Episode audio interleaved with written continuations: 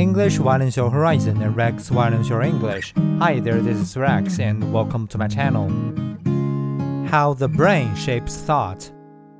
In the 19th century, scientists believed in phrenology whereby one's character was apparent from the shape of one's head. Modern neuroscience, however, holds that thoughts and behaviors result from billions of electrical signals firing in the brain. But according to a landmark new study in the journal Nature, brain patterns may indeed have more to do with the grooves and contours of the brain. The researchers focused on the brain's eigenmodes, which are its natural vibration patterns, which occur at the same frequency.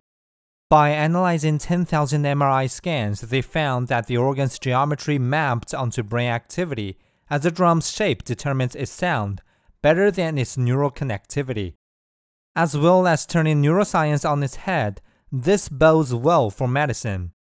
Mental conditions such as Alzheimer's and schizophrenia will be much easier to identify from a physical footprint than nerve impulses.